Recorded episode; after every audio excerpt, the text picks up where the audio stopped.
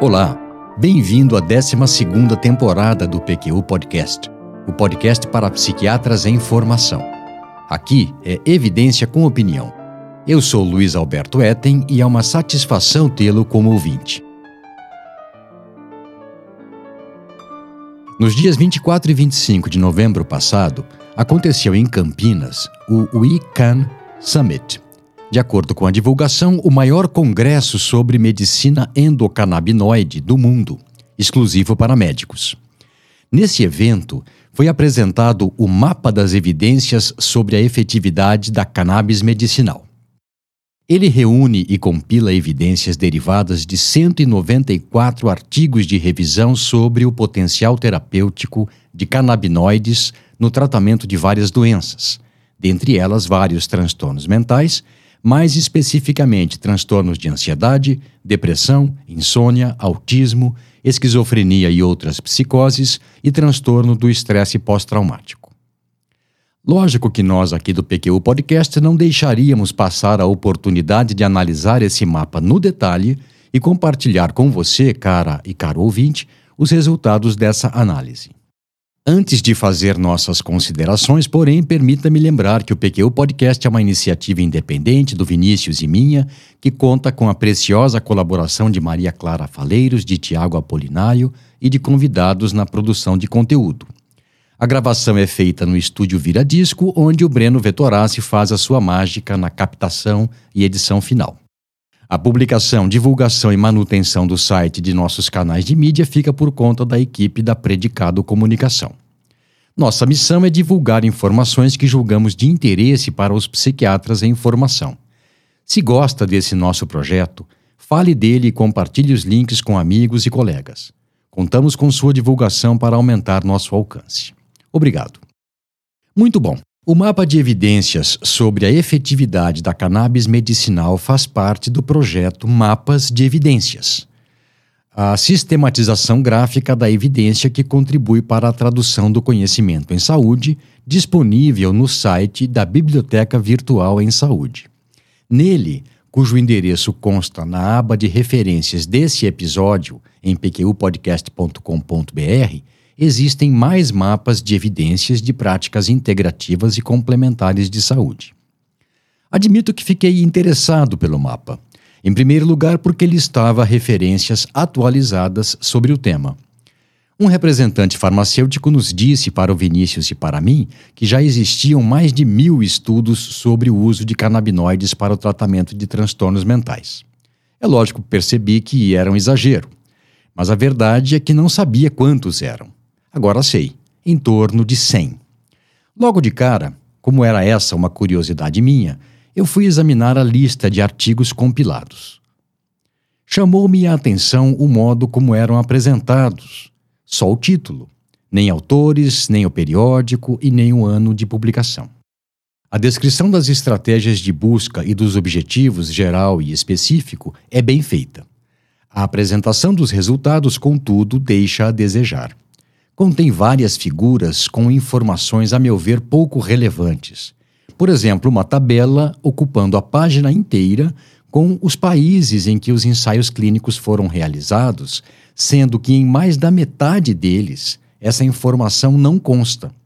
Em 188 dos 335 estudos que ele, as revisões contemplaram, não se diz onde o ensaio clínico foi realizado algo que é perturbador. Como não se diz onde foi feito o estudo no artigo em que o descreve? Outro exemplo, a figura 2, em que há um mapa mundi com destaque para os países onde ficam as sedes das revistas que publicaram as revisões compiladas. Não que essa informação não seja interessante, mas uma figura só para isso, de página inteira.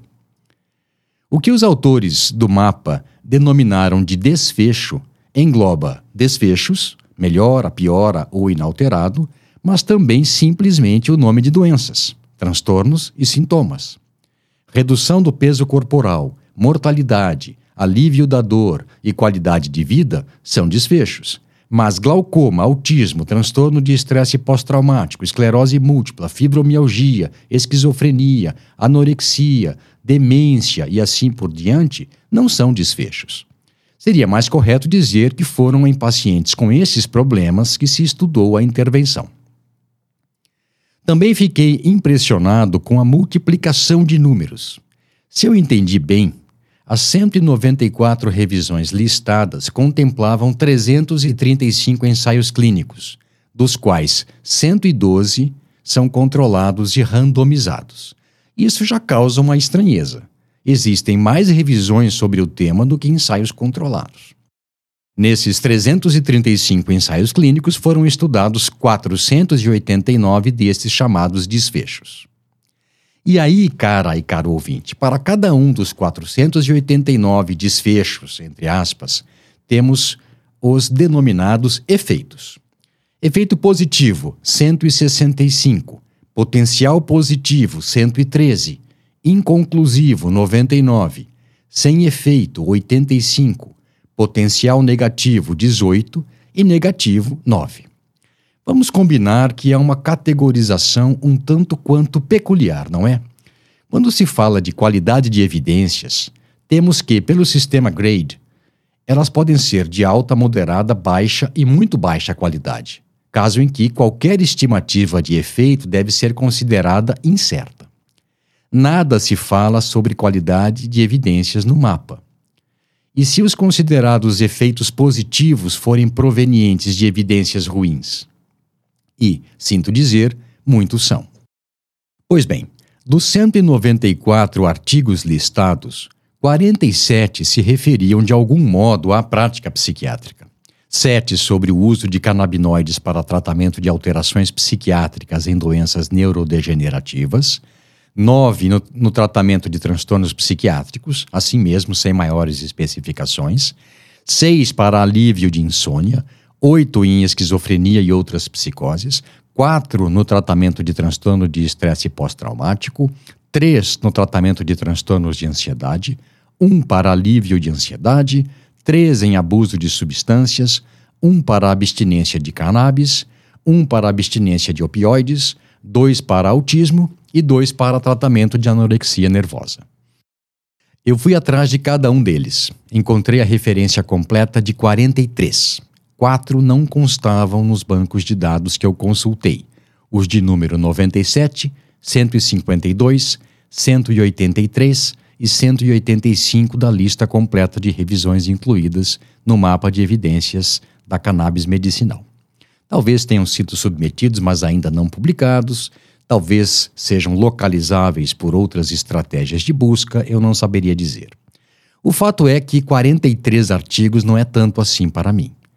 Li os abstracts de todos e boa parte deles na íntegra. E aí, bem embasado, fui consultar o mapa. A decepção foi grande.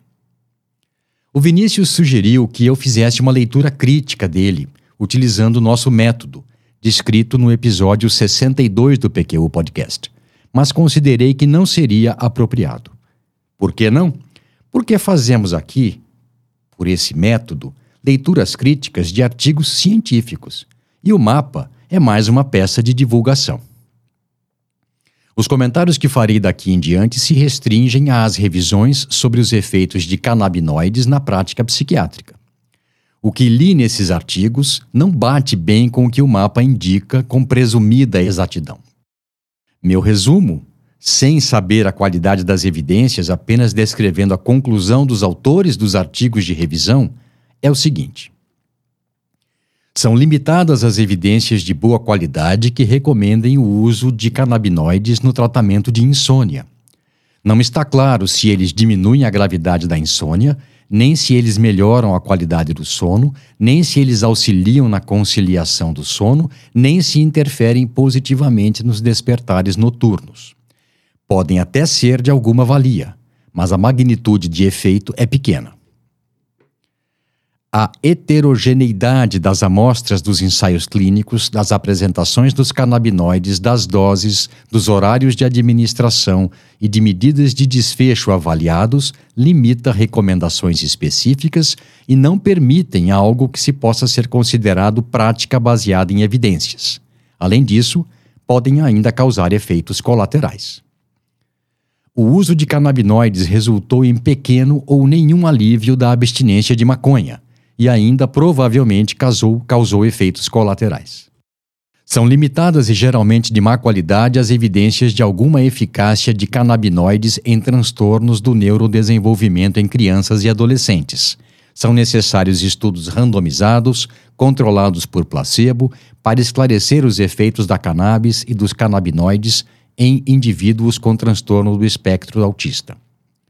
Mais pesquisa é necessária para se estabelecer a melhor dose e caracterizar a melhor curva do efeito ansiolítico do canabidiol e os efeitos de sua administração a longo prazo em pacientes com transtorno de ansiedade social. Resultados ainda preliminares sugerem alguma utilidade de cannabis no alívio de sintomas de abstinência de opioides, mas em janela terapêutica estreita, esse efeito varia de acordo com as características do paciente e de fatores farmacológicos das apresentações estudadas, ainda não claramente definidos. Não é possível uma conclusão segura sobre a efetividade dos canabinoides no tratamento de manifestações psiquiátricas, agitação e agressividade em pacientes com doença de Alzheimer. Se houver algum efeito benéfico, ele deve ser pequeno demais para ter relevância clínica.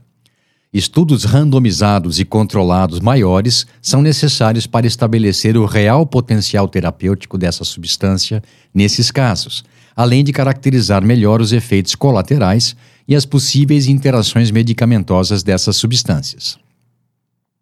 Não há evidências suficientes de que THC ou canabidiol tenham algum efeito sobre os sintomas, a cognição ou medidas de função cerebral em pacientes com esquizofrenia. São insuficientes as evidências de que o óleo de canabidiol seja eficaz e seguro em pacientes com esquizofrenia. Até o momento, não há dados de pesquisa que apoiem o uso de canabinoides no tratamento de pacientes com esquizofrenia. Não há evidências suficientes de que preparações à base de cannabis sejam benéficas e seguras em pacientes com transtorno de estresse pós-traumático. Os ensaios clínicos disponíveis são pequenos e de qualidade ruim, com limitações que impedem que se faça qualquer recomendação do seu uso na prática clínica. Não recomendamos tratamento à base de cannabis medicinal para pacientes com transtorno de estresse pós-traumático, transtornos de ansiedade e transtornos afetivos. O nível de evidência de efeito benéfico de canabinoides no manejo de anorexia é baixo. O único ensaio clínico adequado mostrou que o dronabinol proporcionou algum ganho de peso. Os demais, além de metodologicamente problemáticos, não indicaram que canabinoides tivessem efeito algum. Embora os canabinoides possam ter potencialmente alguma valia no tratamento de transtornos de ansiedade, não há evidências que referendem seu uso nesses casos. Ou seja, continua valendo a conclusão de uma extensa revisão sobre o tema publicada em 2019 no Lancet Psychiatry, que consta na lista de referências do mapa e foi discutido no episódio 242 do PQ Podcast. São parcas as evidências que sugerem que os canabinoides pudessem melhorar transtornos ou sintomas depressivos, transtornos de ansiedade, transtorno de déficit de atenção, síndrome de Tourette, transtorno de estresse pós-traumático e psicoses. Há evidências de má qualidade de que preparações farmacêuticas de THC com e sem canabidiol diminua os sintomas de ansiedade em indivíduos com outras condições médicas. Resumo da ópera. Não há evidências de qualidade que permitam que se faça qualquer coisa parecida com uma prática baseada em evidências quando se fala de canabinoides em transtornos psiquiátricos. Repito se ainda não ficou claro. Não há evidências de qualidade que justifiquem esse uso. É isso que os autores das revisões citadas concluem. Menos ainda haveria evidências de que essa abordagem devesse ser feita em casos difíceis e refratários, como foi sugerido em algumas apresentações do referido evento. Achados preliminares, mesmo que promissores, não são evidências de qualidade, de modo que não é adequado categorizá-los como efeitos positivos ou potencialmente positivos. Para que depois não se diga que não foi bem isso o que o mapa conclui, reproduzo aqui o texto que descreve o resultado da compilação das revisões da literatura incluídas no mapa, restringindo-o ao que diz respeito à prática psiquiátrica. Analisando-se apenas as revisões de alto nível de qualidade, foi possível identificar revisões que indicaram efeitos positivos para insônia, qualidade de sono, transtorno de ansiedade e transtornos cognitivos.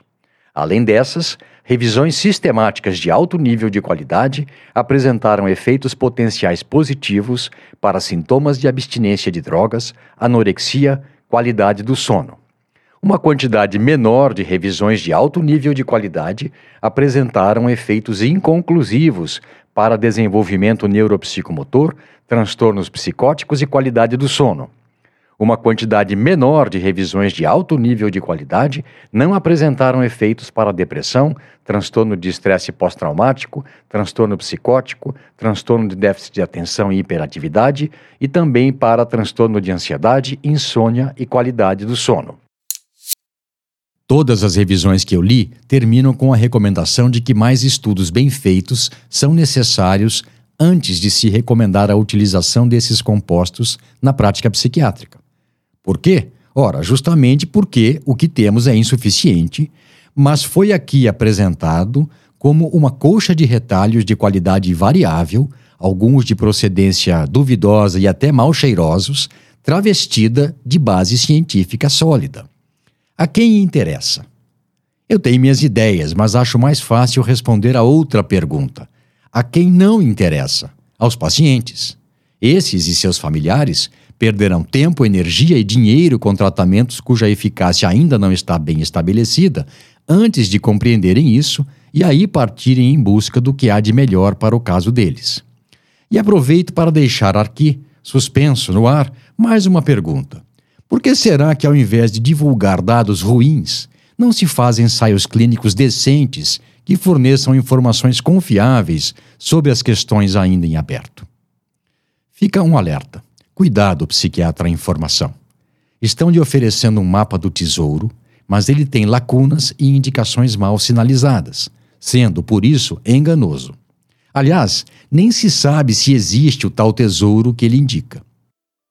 E que fique claro, o objetivo desse episódio não é inibir que qualquer pessoa ou instituição desenvolva e divulgue um mapa, uma revisão, uma peça publicitária ou um estudo científico, mas sim alertar você, colega em formação, para que leia esse material de maneira crítica, sempre levando em conta o que temos de estabelecido quanto à qualidade das evidências.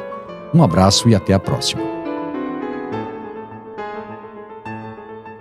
Você ouviu mais um episódio do PQU Podcast. Acesse nosso site pqpodcast.com.br, onde encontrará todos os episódios já publicados, com as respectivas referências, organizados por data, autor e sessão. Também estamos no Instagram e no YouTube. Agradecemos sua atenção.